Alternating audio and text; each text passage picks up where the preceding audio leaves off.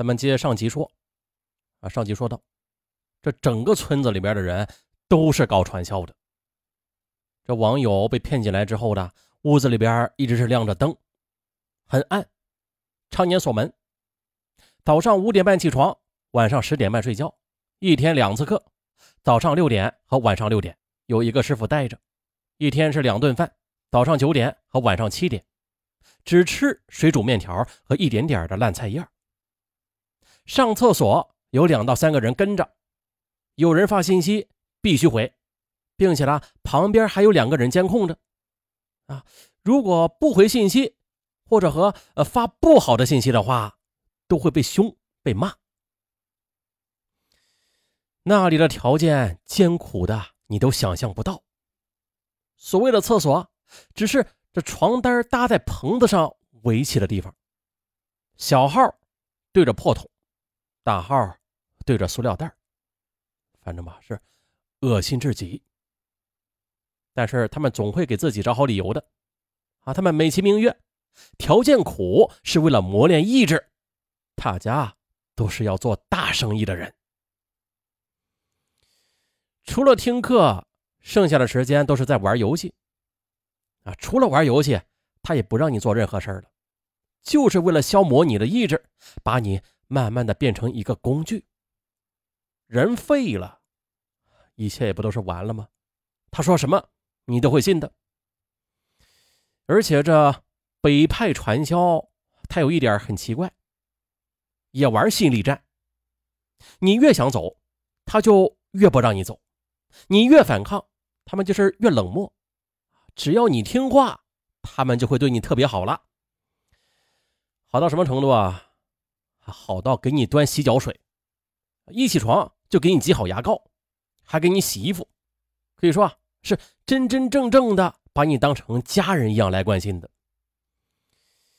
印象最深刻的就是生日那天。以往的我的生日都是赶在刚开学那个时间段啊，根本就没有时间正式来庆祝过的。他们知道我的生日，就一起偷偷的。来策划了生日派对。那天，全屋子人都围在一起给我唱生日歌，给我讲笑话，陪我玩游戏。其实，在那里，除去不听话的时候，他们真的是把我当做亲妹妹来疼爱的。当时，我的确是感动到了，也确实有想过就留在那里吧。而这也是最可怕的地方。他们会把所有对你的好都当做威胁你的工具。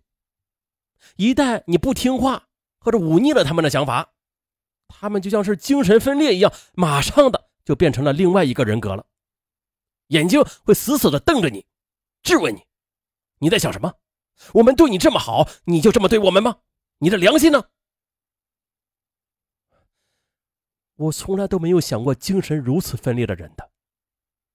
只要你不听话，他们就会在几秒钟之内脸色阴暗的想要把你给吃掉。可是，在几秒钟之后又变得人畜无害。他们只要你听话。有人就会问了：你们怎么不跑呀？怎么不想跑？但是又怎么去跑啊？我从去的第一天开始，就在观察房子里的各个角落。哪怕只有一丝出去的可能，我也不想放过的。可是啊，那是连监狱都不如。站在院子里，就像是被困在一个鸟笼子里，四面墙的上方都被密密麻麻的用钢筋给挡住了，给缠住了，爬你都爬不出去，你又怎么跑啊？门常年的被锁着，钥匙只在导师那里。曾经呢，有一个人趁着大家都睡着了。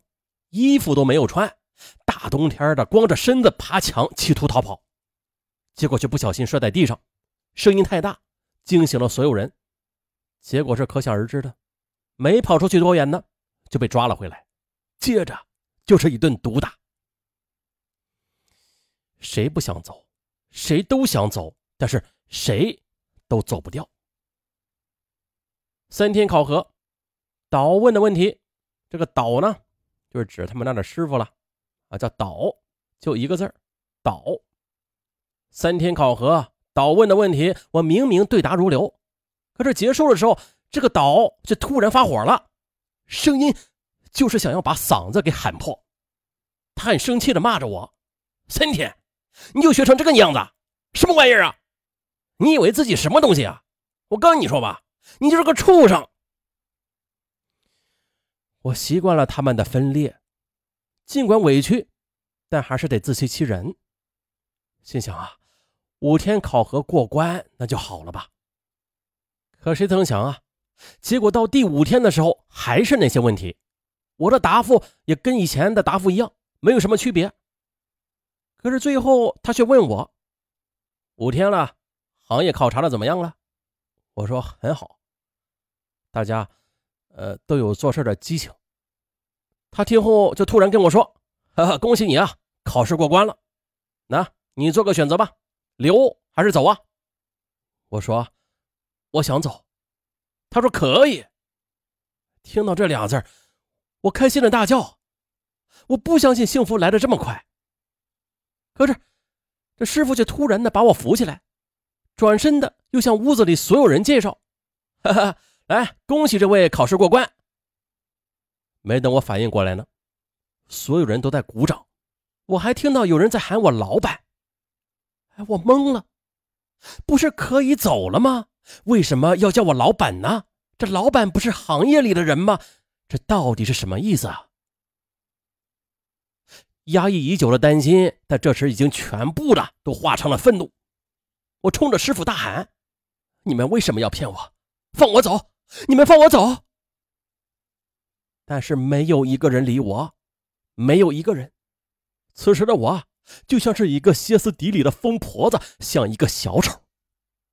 而他们玩游戏的继续玩游戏，发呆的继续发着呆。我怎么拉扯师傅的衣服啊，他都没有再看我一眼。慢慢的，我意识到了，这考核啊，他根本就是个幌子。他们根本就不会放我走的。那之后的两天，我也变得像是行尸走肉一样。他们让我做什么，我就做什么；让我交钱，我就交钱。直到一个男孩的出现，他之前是国旗仪仗队的，一米八九，帅。他的出现让我觉得。戏如人生，不过如此。他说了，退役之后的他自学玩起了金融，很幸运，半年就赚了一百万，也是过了一段奢侈的生活的，但是还没潇洒够，三个月就赔光了所有的钱，并且欠下了五十万的债。说到这件事的时候，他就被岛叫出去接了三次电话，北京的、上海的。还有美国打来的，都是催债的人。我问他，有想过怎么办吗？他低着头说不知道。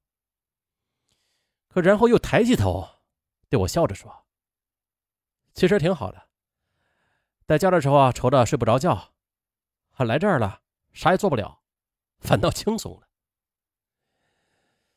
但真的是这样吗？”他刚来的时候情绪非常极端，打架，不服气。可是他一个人又怎么能够打得过十几个人呢？衣服被扯烂了，脸被挤在地上，他们用脚踹他，一个劲儿的问你服不服？他不说话，可是眼里的凶狠，既然那样的似曾相识过，这里每个人。曾经都凶狠过，包括我。我知道，那其实是在气自己呢。为什么要被骗到这里来呀？他说这番话的时候，才过去那三天而已。有很多人认为这洗脑很魔幻，那不会是真的发生的事儿的。最起码，如果说我去了，肯定不会被洗脑。很多听友都是这么想的，并且也在。上文的留言区留言过啊，但是恰恰相反的啊，洗脑比你想的要容易的多。我再举个例子啊，有个人在你耳边重复十次“你好”，当说到你十一次的时候，你的脑子里边就有印象了。当他说到第一百零一遍的时候，这个印象也许就会根深蒂固的。而我们被锁在那个黑屋子里边，根本就接触不到任何外来信息的，洗脑就会格外的简单起来。这不是说给你自由去给你洗脑，那肯定洗不成。但是人一旦被囚禁起来再洗脑，那就要容易的多了。人被驯化成狗，从放弃所有的抵抗，心甘情愿的顺从开始。啊，本集还说不完，咱们下集继续。拜拜。